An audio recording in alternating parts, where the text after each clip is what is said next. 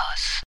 Herr Winkels, warum ist es denn so wichtig, dass man den CSD nicht einfach als Parade tituliert und als bloße Spaßveranstaltung betrachtet, sondern wirklich als eine politische Demonstration ernst nimmt? Es, es, ist gar keine Frage, warum man das ernst nimmt, weil es ist ein ernstes Thema. Ähm, auch wenn die Leute dort bunt, schrill vielleicht aussehen, aber das ist im Grunde genommen nur ein Zeichen, um sich selber zu zeigen, um diese Vielfalt zu zeigen. Aber es geht um Menschenrechte. Es geht um Rechte, die wir teils schon erlangt haben und die wir teils auch noch erlangen wollen. Es ist zum Beispiel ganz wichtig, äh, im Grundgesetz äh, Artikel 3, Absatz 3, äh, kein Mensch soll aufgrund irgendeiner Gegebenheit, Behinderung, Religion etc. Ähm, benachteiligt oder, äh, oder bevorzugt werden. Dort kämpfen wir seit vielen, vielen Jahren, dass dort eben auch die sexuelle Identität aufgenommen wird wir wissen, verstehen bis heute nicht, warum sich die Politik damit so schwer tut, weil alle reden immer so, ach, das ist ja alles selbstverständlich. Aber letztendlich sind es dann doch Parteien, die sich dort ein bisschen schwer tun.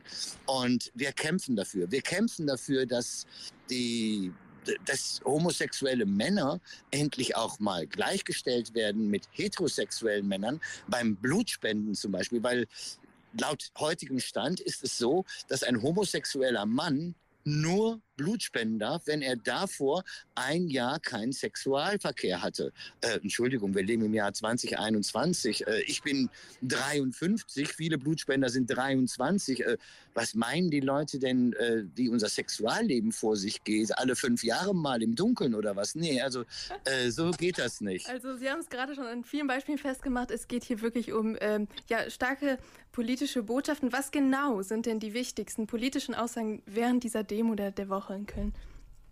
Ja, also wir haben 14 unterschiedlichste Forderungen, die ich jetzt gar nicht alle aufzählen mag und kann. Aber ähm, ich sag mal, Paragraph 3 ist für uns die wichtigste Forderung, wie auch das Blutspendegesetz.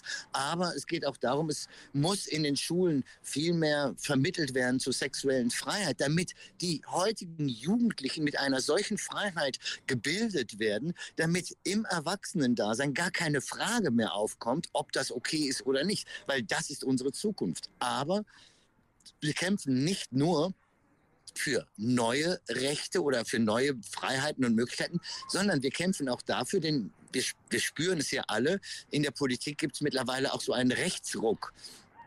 Und die Ängste, die dabei hervorkommen, ist zum Beispiel, dass was für uns alle heutzutage selbstverständlich ist, die Ehe für alle zum Beispiel, dass solche erlangten Rechte uns wieder genommen werden. Und das ist einfach auch eine große Gefahr. Die AfD hat zum Beispiel äh, gepostet am Wochenende, dass sie dafür sorgen werden, dass auch in den nächsten zehn Jahren ein CSD möglich ist. Nein, liebe AfD, ihr müsst nicht dafür sorgen, dass äh, ein äh, CSD dank euch möglich ist, sondern ein CSD ist wegen euch nötig. Und das ist der große Unterschied. Solche Parteien bilden einfach eine Gefahr. Und deshalb müssen wir auf die Straße gehen. Da brauchen die sich gar nicht so heuchlerisch hinstellen. Das sieht man eigentlich auch, ähm, beziehungsweise die Botschaft äh, spiegelt sich auch in diesem Motto wieder, das ja aus dem letzten Jahr übernommen wurde. Es lautet nämlich für Menschenrechte, viele gemeinsam stark.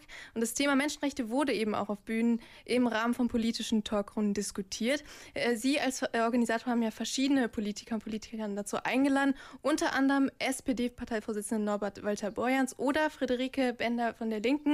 Äh, kurz vorher begrüße auch Claudia Roth, die Vizepräsidentin des Deutschen Bundestages, die Menschen. Aber was genau waren die Forderungen, Probleme, die eben auch in diesen Talkrunden angesprochen und thematisiert wurden?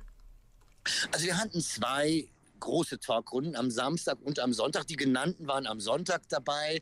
Am Samstag war es, äh, ging es dann um Menschenrechte, um LGBTI-Rechte. Da ging es dann um die Themen, die ich gerade zum Beispiel angesprochen habe.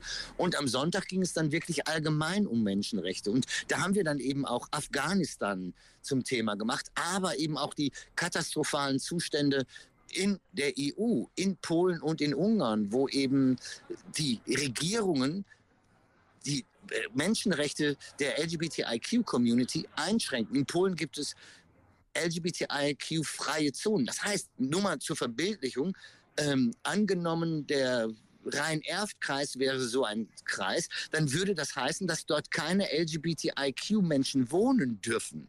Das muss man sich nur mal so vorstellen. Liebe Leute, wir müssen jetzt aus dem Rhein-Erft-Kreis ausziehen in den Kreis Siegburg, weil dort sind keine Schwulen, Lesben und so weiter erlaubt.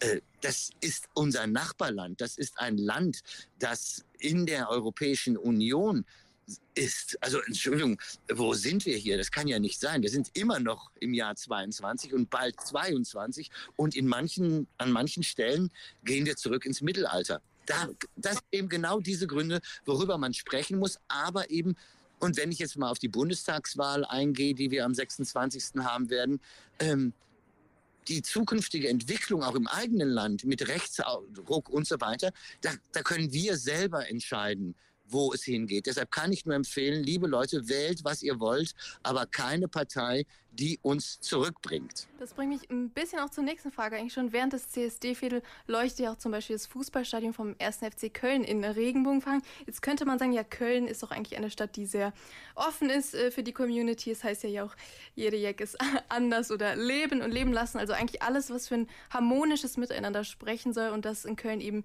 ja jeder so sein darf, wie er ist. Wenn man jetzt danach ginge, müsste man meinen, dass zum Beispiel das Thema Homofeindlichkeit in Köln eher nicht so weit verbreitet sei, oder?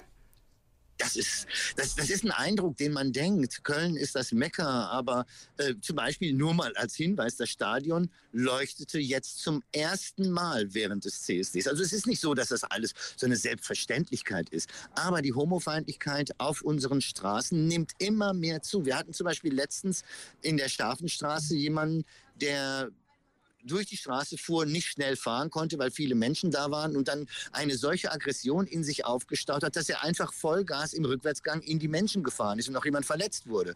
Und äh, das ist ja nicht an den Haaren herbeigezogen, das sind Fakten.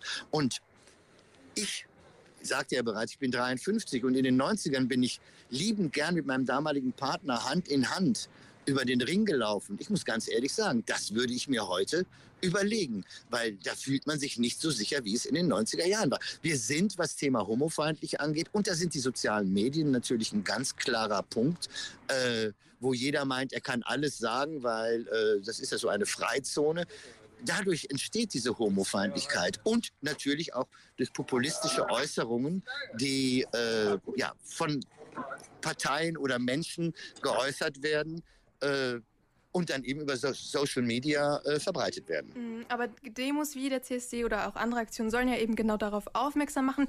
Gelingt es denn auch, dass diese Message in der breiten Gesellschaft auch ankommt? Denn wenn man sich das jetzt mal so anhört, eigentlich kann man darüber nachdenken, oder?